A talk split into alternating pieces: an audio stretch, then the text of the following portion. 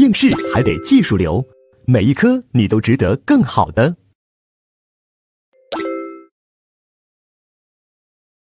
好，那接下来我们就看拐卖类的三个罪啊，第一个是拐卖妇女儿童罪，第二个是收买被拐卖妇女儿童罪，第三个是拐骗儿童罪。当然，这里面最重要的是拐卖妇女儿童罪，因为它也是重罪。那拐卖妇女儿童罪，我们条文还给了一个定义呢，就是大家看一百八十七页最上面给了一个定义，什么叫拐卖妇女儿童？就是以出卖为目的。然后有哪些行为呢？啊，有拐骗，有绑架，有收买，有贩卖。啊，那我们根据啊他的这行为啊的重要性，考的啊次数，我们把他的实行行为，我们给他啊排了个序。绑架排第一，贩卖排第二，收买排第三，拐骗反倒排第四。但是他们都有一个主观目的要求啊，一定要求是什么？以出卖为目的。那我们先看第一个实行行为，就是绑架。这个绑架其实就是实力控制，就是劫持了。那绑架型拐卖妇女儿童罪，它的行为方式就是书上画的这个四个框，啊，和我们绑架罪就很像。就什么？有个目的一，行为一，就是什么？实力控制目呃妇女儿童的目的和行为。还有目的二，行为二，就是什么？就是出卖的目的，还有出卖的行为，但是。出卖行为打呃打的是虚线虚框，那意思是什么呢？并不要求实施。换句话说，绑架型拐卖妇女儿童罪，它的成立条件就是什么呢？就是你带着目的一、目的二实施行为一就成立了。如果把行为一实施到位，比如说把妇女儿童拐到手了，哎，那就怎样？那就既遂了。要求不要求有出卖行为？不要求。要求不要求卖掉，也不要求啊，那些都在所不问，明白吧？啊，所以呢，这一块呢一定要注意啊。换句话说，你狗蛋，你看到小芳哎颇有姿色，哎，你想把它拐到手以后啊，想卖掉啊，觉得肯定能卖个大价钱，哎，你带着这个目的把人小芳拐到手了，绑架到手了，然后运到外地啊，给这户人家卖啊，人家不要，给那户人家卖。啊，人家不要，啊，人家都觉得这个小芳太丑了，你这个狗蛋这个审美有问题，就是审美眼光太差劲了。最后呢，卖了啊一整卖不出去，现在就问狗蛋怎么处理？那有的说没有卖出去，那狗蛋是不是就拐卖妇女罪未遂？错，你带着出卖目的把小芳绑架到手，实力控制到手，或者说拐到手。此时你拐卖罪就怎样就既遂了，至于有没有实施出卖行为，有没有卖掉，在所不问啊，这点要注意。好了，第二个实行行为是什么？贩卖。贩卖要能够成为实行行为，它其实是有一个条件的，这个条件就是没有绑架行为，没有实力控制行为，也就是说没有行为一。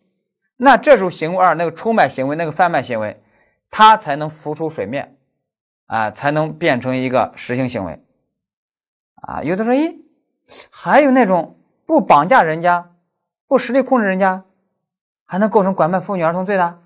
当然有，比如说，狗蛋在河边捡到了一个啊奄奄一息的弃婴。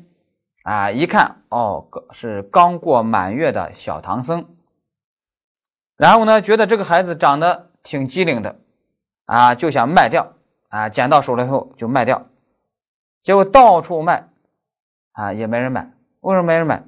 因为人家都发现这个孩子啊，说话太唠叨了，谁都受不了。唐僧嘛，啊，所以呢，卖不掉。啊，那现在就问狗蛋怎么处理？那大家想一想。狗蛋这时候有没有一个绑架行为、实力控制行为、劫持行为、拘禁行为？有没有呢？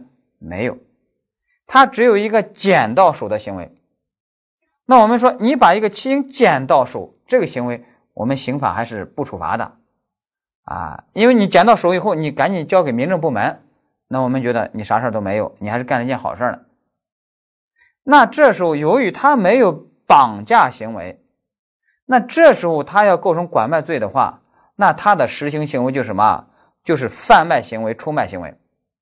所以他这时候抱着这个小唐僧到处去卖，啊，给这卖给那卖，哎，那这时候拐卖儿童罪就成立了。哎，那什么时候既遂呢？哎，这时候的既遂标准必须是什么？必须是卖掉啊，必须是卖掉。那如果怎么都卖不掉啊，那这时候呢，只能是拐卖罪的什么未遂啊，未遂。把这一点一定要记住啊啊。所以呢，大家一定要注意，这是有个前提，就是贩卖行为、出卖行为，目的二，哎，行为二要成为实行行为，它有个前提是行为一，就是那个绑架行为、劫持行为是不存在的啊，没有它，那这个贩卖行为才能变成实行行为。但这里面呢，就会引申出一个问题，引申出一个什么问题呢？就是贩卖行为是既然是实行行为，什么叫卖？什么叫送？比如说，大家翻到一百八十八页，我们上面就研究这个问题：什么叫卖？什么叫送？比如说，狗蛋捡到这个小唐僧以后，他怎么都卖不出去。哎呀，他有一天啊，把这个小唐僧啊抱到小芳家，说：“小芳啊，这个孩子啊，这个小唐僧我送给你了。”小芳心想：“哎呀，我喜欢心经，这个小唐僧啊，天天给我念念心经。”也挺好，所以呢，他就把孩子给收了。收了以后，他为了表示感谢，他给狗蛋了两千元。狗蛋呢也收了，走了。那现在问题来了，那狗蛋这下构不构成拐卖儿童罪？那现在的问题就是，他算不算在这卖这个孩子？他是算在卖这个孩子呢，还是在算送这个是白送这个孩子？啊，也就是他是在卖呢，还是在赠与？啊，如果是赠与白送，我们还没法给他定拐卖儿童罪。那这时候怎么判断呢？啊，我们给这个判断标准就是什么呢？看你收的这个钱的数额能否评价为将妇女儿童作为商品的对价。啊，简单讲就是说你收这个钱算不算是一个商品的对价？算不算是一个行情价？啊，因为你要卖的话，要有一个啊。对价是吧？那大家想一想，你收这个钱是多少钱？两千块。那你说买一个孩子，买一个妇女，有两千块钱这个行情价吗？对价是这么低吗？肯定不是。所以我们认为这就不是在卖啊，这真的就跟送一样，这是相当于几乎是白送。那既然不是卖，那这时候还真没法给他定什么。拐卖儿童罪，明白啊？没法定拐卖儿童罪啊！大家知道就是这个意思。好了，那由这个问题呢，就引申出另外一个问题了。什么问题呢？代孕妈妈的问题。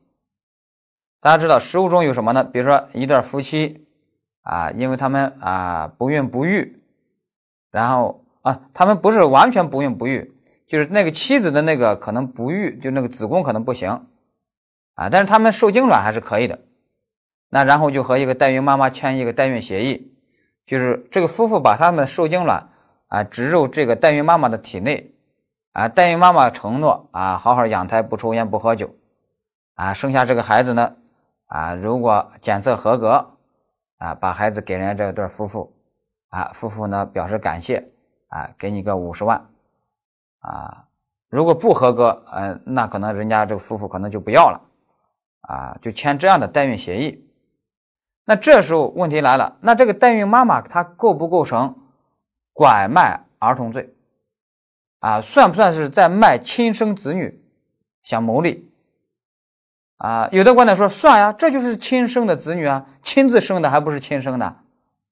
但是大家想想，亲自生的能算是亲生子女吗？啊，那不一定。啊，那这个是不是亲生子女？主要看血缘，看基因。由于受精卵不是你这个代孕妈妈的，所以这个孩子严格意义上来说不是你这个代孕妈妈的孩子，其实还是人家那对夫妇的，明白吧？所以这时候我们就要想一想：第一，这个协议虽然在民法上肯定是无效的，因为你违背公序良俗了。现在问题是，那这个在刑法上？这个代孕妈妈算不算在卖自己的孩子？是不是在卖自己的孩子？算不算呢？我们认为不算。啊，为什么不算呢？啊，因为这时候怎么去理解这个卖的含义呢？你这时候还得借用民法上的一个卖的含义去理解，得借用啊啊，不是说跟民法一样，只是说卖这个含义到底是啥意思啊？你得参照人家借用人家民法的含义。那你就想一想，这个代孕协议算不算是一个买卖协议、买卖合同呢？啊，不算。啊，有些同学说的啊，说这其实就是一个加工承揽合同。啊，有些同学说这是一个房屋租赁合同。啊，当然这都是比喻啊。啊，但是不管怎样，啊，那这的确不是一个买卖协议。啊，那这时候呢，啊，那就不算是在这个代孕妈妈就不算是在卖自己的孩子。那这时候给代孕妈妈还真没法定什么，没法定拐卖儿童罪，明白吧？还真没法定。啊，我听说有一个女明星，啊，她就找那种代孕妈妈，啊，而且呢，最后呢，孩子又不要啊，怎样怎样的，就干这事儿，而且是，而且还不止一次，怎样的，啊，就就就完全是不尊重生命，把孩生孩子当啥呢？是吧？孩子也是一个独立的生命。人家长大了也有这有独立的人格，你把它当产品当物品是吧？随意处置，这肯定是不行的啊！所以我就觉得有些明星呀、名人呀，你看不出事儿啊，外表都是光鲜亮丽，形象都是伟光正啊，一旦出事儿啊，那个皮囊底下其实也挺龌龊的啊，就是满嘴仁义道德啊，实际上都是男盗女娼。啊，我上大学的时候，我们一个老师就给我们说，啊，如果一个人对外整天满嘴仁义道德，那你就要警惕了。所以像这些明星啊，这些名人真是让人啊头疼。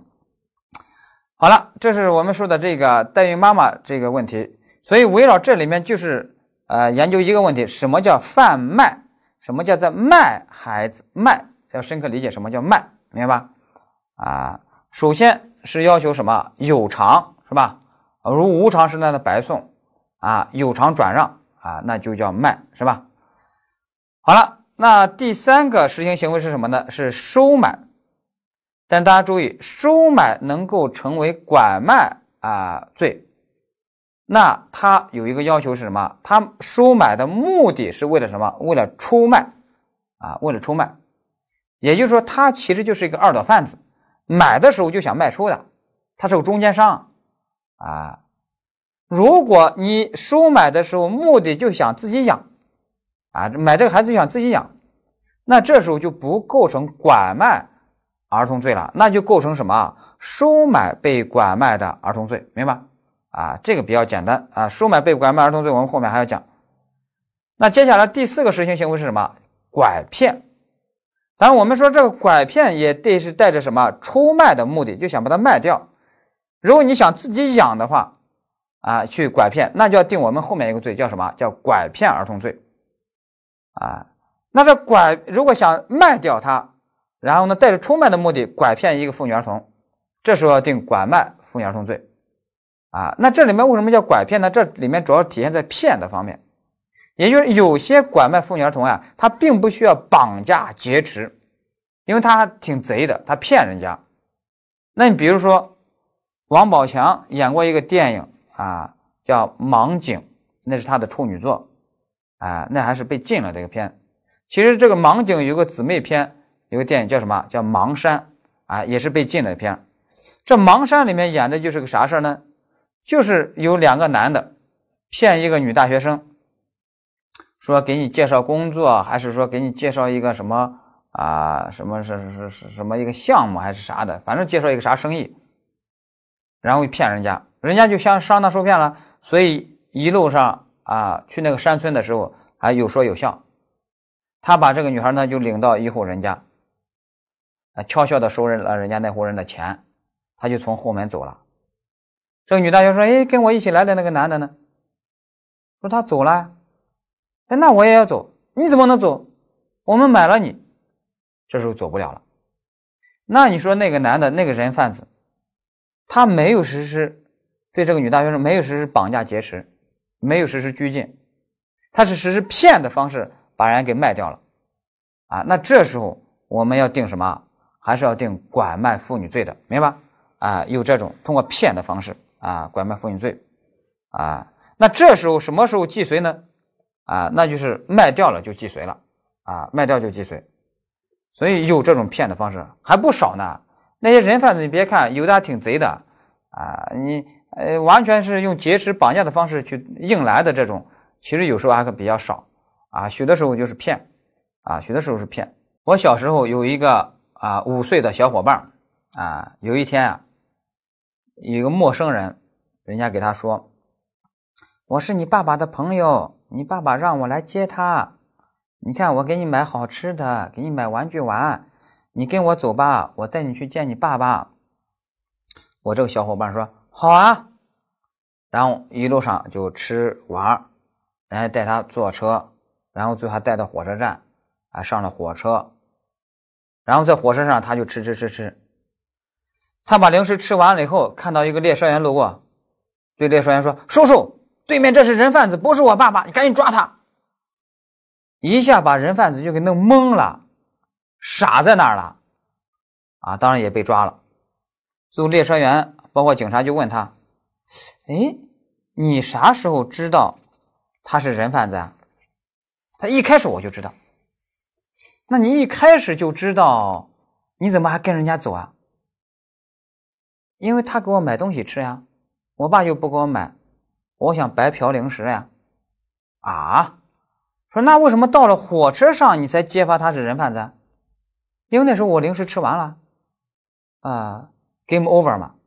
然后，所以呢，这孩子啊，后来警察把他送回家以后啊，嗯，我们看到那个他爸爸。把他夹在腰间打屁股，啊！看你以后还敢不敢欺负人家人贩子？看你以后还敢不敢白嫖人家人贩子？啊！我就觉得我这个小伙伴牛啊！我们那时候觉得他有胆略，有勇气，啊，适合以后当老大，是吧？这绝对是个人才。那我的问题是，那你说他是那个人贩子构不构成对我的这个同呃小伙伴构不构成拐骗儿童罪呢？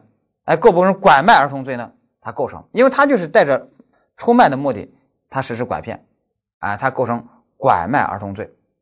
但是他是拐卖儿童罪，他有没有卖掉呢？没有，哎，那他是拐卖儿童罪，只能是什么？只能是未遂。当然，他如果在途中，如果人家孩子说我要回家，哎，这时候不让回家，把人一下给实力控制了、劫持了、限制、剥夺人家自由了，那这时候就有拐骗型变成什么？绑架型。那这时候只要一控制人身自由，那这时候。就已经既遂了，这时候可不要求卖掉，明白吧？所以他有时候手段他可以随时变换的。好了，大家把这个理解了以后，那我们拐卖罪的行为类型我们就说完了啊。一百八十八页最底下给大家呢还来了一个图表总结。那接下来的问题就是法定审核条件。那生活条件这里面啊最多的就是几个结合犯，咱结合犯里面最最重要的就是什么？就是拐卖加强奸等于拐卖加重处罚啊，这个很重要哦。比如说狗蛋要拐卖小芳，把小芳拐到手，然后要把人运到外地去卖掉啊，在车上长途漫漫，他可要给人来一个车震，把人小芳给强奸了啊。那我们说，按照正常，狗蛋应当怎么办？定个拐卖罪加强奸罪，数罪并罚。但是按照我们法条特别规定，说不数罪并罚怎么办呢？拐卖加强奸等于拐卖，只定个拐卖，然后加重处罚就完事儿了。啊，这就是我们说的这个这一块最重要的考点，把它记住就可以了。好，我们这个讲完了以后，拐卖罪我们就讲完了。那接下来是收买被拐卖的妇女儿童罪。那我们知道这个收买这个罪，它首先必须是什么？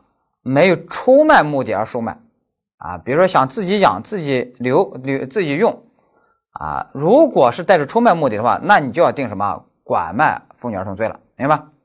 好了，那这个收买这个罪，它的既遂标准是什么呢？那就是买到手啊就既遂了，啊，那你比如说狗蛋他有一个小女儿，他把这个小女儿想卖给狗剩，啊，狗剩也想买。啊，狗剩给了人家啊十万元，啊，狗蛋说：“那明天我把女儿就送给你。”狗剩说：“好。”结果呢，第二天，狗蛋他又把这个小女儿呀，又卖给了铁牛，因为铁牛出价更高，因为铁牛出价是一百万，而且呢，哎，送给铁牛了，交给铁牛，铁牛已经把孩子收到手了。那我们说，这时候铁牛就构成收买被拐卖儿童罪的什么既遂，而狗剩他虽然把钱给人家了，但是他没有收到，那这时候啊，他就只能是管呃收买被拐卖儿童罪的什么未遂，明白吧？好，这是第一个。第二个也要注意，考试考过什么呢？仙人跳。比如说狗蛋和小芳这一对狗男女啊，他一起合作干了啥事呢？狗蛋呢骗人家老头啊，说这个女的我卖给你，你给我十万块钱就行了。那个老头呢给了钱，他把小芳给了这个老头，然后呢晚上啊就跟小芳里应外合跑路了，放鸽子了。老头呢人财两空。那现在狗蛋他定不定拐卖妇女罪啊？啊，他就不定，因为他不是在卖这个妇女。他应当定的是什么？诈骗罪，而且小芳还是诈骗罪的共犯，是吧？不过这时候这个买家老头怎么办？这个老头呢，定的是收买被拐卖妇女罪的未遂，还是说不构成收买这个罪？我们的结论是什么？不构成啊？那为什么不构成呢？那就是因为。收买被拐卖妇女罪，你要构成的话，至少要存在一个行为对象，合格的行为对象是什么？被拐卖的妇女。但在这个案件里面，有没有一个被拐卖的妇女啊？是没有的，因为小芳就不是被拐卖的妇女，小芳是诈骗罪的共犯，明白吧？所以这时候这个老头呢，他就不构成。收买被拐卖妇女罪，这其实是对老头来说，其实是个对象不能犯，明白吧？啊，要把这个掌握好。好，这是第一个既遂标准问题。那接下来呢，就是罪数问题。那罪数这一块有一个很重要的原则，就是什么呢？法条明确规定，你犯了收买罪之后，犯任何后罪，都要数罪并罚。比如你把这个妇女儿童买了以后。你实施一个非法拘禁，你实施一个伤害，实施一个杀害，实施一个虐待，实施一个侮辱，实施一个猥亵，实施一个强奸、强迫卖淫或者组织乞讨等一切，实施任何后罪，原则上都要怎么办？数罪并罚。那一旦数罪并罚，其实量刑就很重了。比如你实施一个强奸，啊，但是呢，很遗憾，实务中给这个买家往往指定一个收买罪。后面犯的那么多罪，一个都不定。那一个都不定，那你光定个收买罪，那当然轻了，是吧？那后面他那些强奸罪，你给他一定一数罪并罚，那肯定很重啊。啊，但是不定，也不知道为什么。啊，有的说不具有期待可能性，说买来呢，当然要当老婆啊，当然要圆房呀，期待可能性能这样用吗？啊，你比如说。那个徐州铁链女那个事儿，就是不定强奸罪，说没证据。你生了一堆孩子，那还不是证据啊？难道这些孩子都是从石头缝里面蹦出来的吗？说那也不好证明有没有违背妇女的意愿。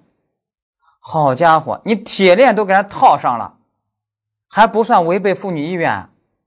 难道他们是在玩 SM 呀？所以我就就很纳闷儿啊，统计有人也统计表明，就是收买这个罪啊，就后面的那些罪几乎都不定，定的很少啊，我就不知道为什么。你你后面一定，然后跟收买罪一数罪并罚，这个其实量刑就很重了。先弄成光定一个收买罪，显得很轻，很轻呢。那许多人说啊，要要修改立法，要把收买这个罪要加大这个啊法定刑。但是你知道吗？啊，学界包括人家立法部门，其实人家是什么态度？态度很简单，就什么呢？你先把现有的法条给我用好用足，现有的法条都不用好用足，你动不动就要求修改立法，啊，以为只要修改了立法，这个问题就解决了。其实大家只要稍微有点社会经验，就知道立法万能主义啊，那有多么幼稚啊！因为你也知道，在现实中啊，有许多事情，它的立法规章制度不可谓不完善，但是效果怎样？落实了吗？执行了吗？啊，所以规章制度呀、立法呀，你制定的再好，也要靠人去执行嘛。他不给你认真执行，他不给你用好用足，那就是废纸一张，明白吧？所以修改立法，你说谁不会啊？那就改几个字儿就完了。但是呢，更难的是什么？如何把法条解释好、适用好、用好用足？所以啊，我们学界、实务界 啊，包括立法界，多数意见认为什么？目前解决问题的重点是在什么？将现有的法条，人家规定的要求数罪并罚，你就给人数罪并罚，那量刑其实很重的。你把它用好用足再说。如果已经用好用足了，还不足以遏制啊，不足以解决问题，那这时候再考虑什么修改立法，明白吧？所以解决问题的关键啊，在于什么？给他们执法部门给压力。而不要先给立法部门给压力啊！你不能因为立法部门好像啊好欺负是吧？啊，所以解决问题啊不能避重就轻啊，先把执法这一块啊让他做到位啊。如果他做到位了，这个问题还是解决不了啊，那这时候呢啊再修改立法，明白吧？啊，所以你像只要是刑法解释学、刑法教育学与秉持这种精神的，那一般啊都是先把现有的法条。用好用足再说，明白吧？在没有用好用足的情况下，你动不动就修改立法，那其实都是浪费立法资源啊！你像我的学生写论文啊，写什么罪名的时候啊，动不动就是啊，这个立法有什么缺陷，然后结论就什么呢？啊，呃，要提出立法上的完善建议啊，要修改立法啊，认为这样呢问题就能解决了啊！我直接就给他批语啊，naive。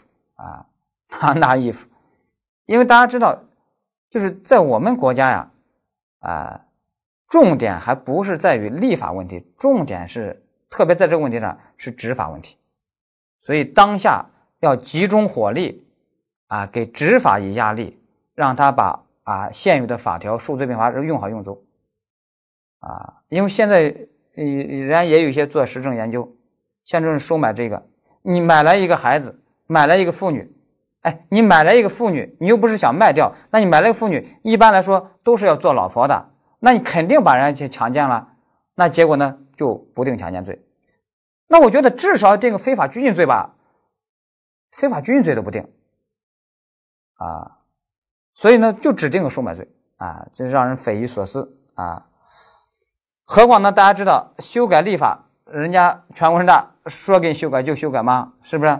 所以呢，最重要的是要给要执法啊，司法要到位。好了，这是我们说的这个原则。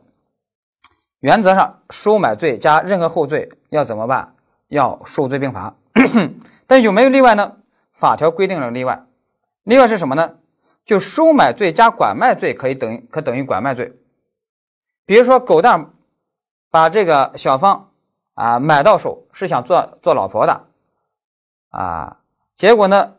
啊，一个月后发现小芳呀，啊，也不过如此，没有传说中的那么有魅力，啊，然后呢，想卖掉吧，啊，又把小芳给卖掉了。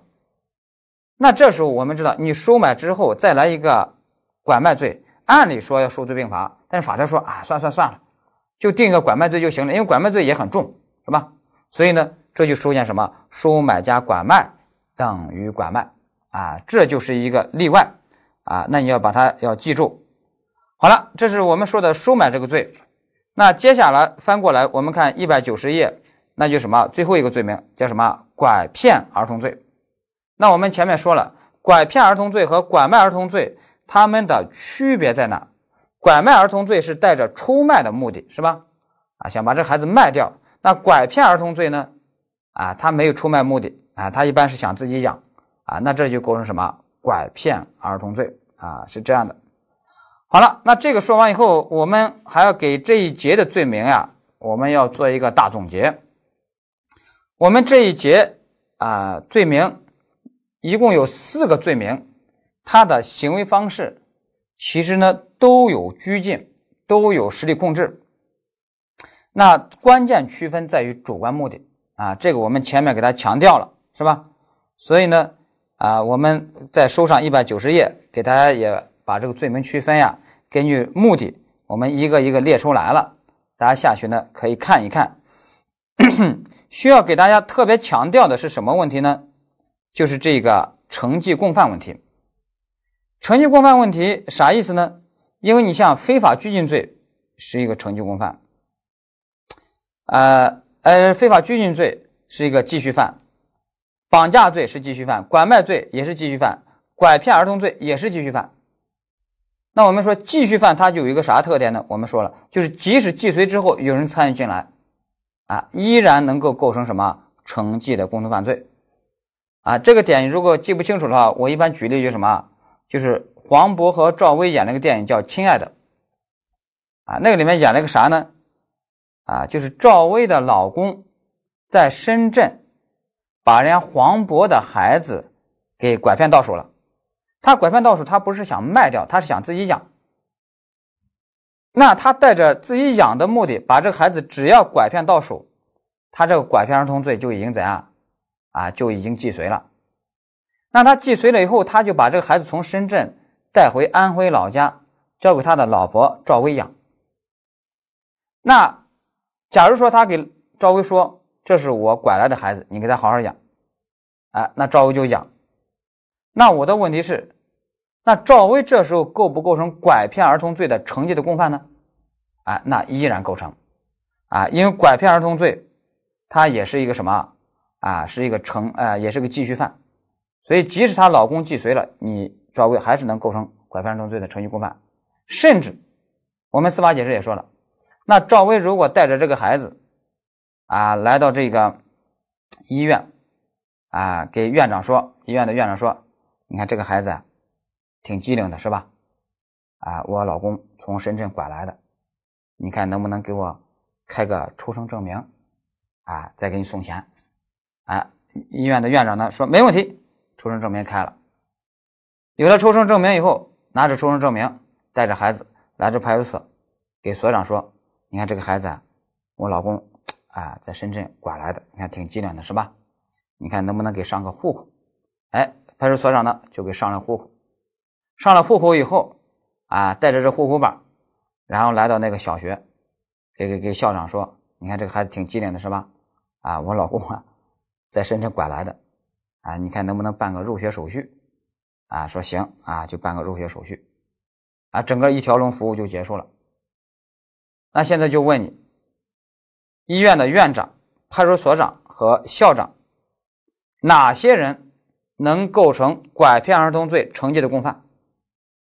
有的时候都能构成，啊，因为拐骗儿童罪即使既遂之后，你参与继续帮忙，那都能构成。但是你就忘了，这个校长构成不构成？校长不构成，医院的院长还派出所长构成，校长不构成，为什么呢？因为校长是让这个孩子上学，上学，这是一个生活行为，啊，没有侵犯这个孩子的法益，所以这个校长是不构成的。但是其他的啊都构成，因为其他你就是在协助这个拐骗了，明白吧？啊，把这个呢啊要掌握好。好了，那这个理解了以后，我们一百九十页，我们最后还有第三个问题就是罪数问题，这也是一个什么？也是一个总结，这里面总结一个什么呢？第一个就是什么？就是三个拐卖类犯罪内部的关系。内部关系呢，你就记住两句话，就是收买加拐卖等于拐卖，这个我们前面说过啊。第二个还有一句话就是什么？拐骗加拐卖，哎，也等于拐卖，这也是司法解释的规定。比如说狗蛋拐了一个小孩啊，想自己养。拐骗一个小孩想自己养，那这时候已经构成拐骗儿童罪了。养了一个月，发现这个孩子啊智商总是掉线啊，养起来太累了啊，养起来太累了啊，卖掉得了啊，又卖掉了。那原则上你是先实施一个拐骗儿童罪，再实施一个拐卖儿童罪，应当数罪并罚。但司法解释不，啊，指定拐卖儿童罪就行了。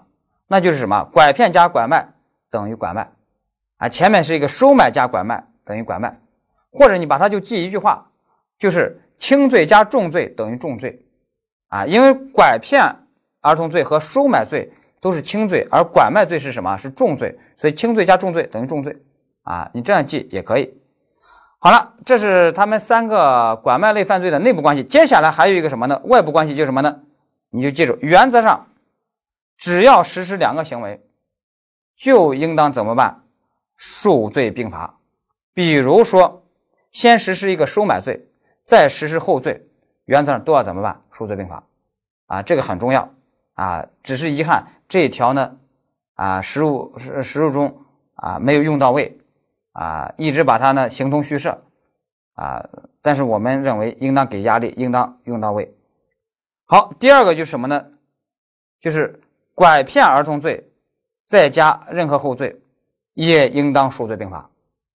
比如你拐了一个孩子，是想自己养的，那想自己养呢，你拐到手了以后，你构成拐骗儿童罪了。那你养的过程中，你如果对儿子来了一个什么啊，来了一个虐待呀，来了一个猥亵呀，来了一个强奸呀。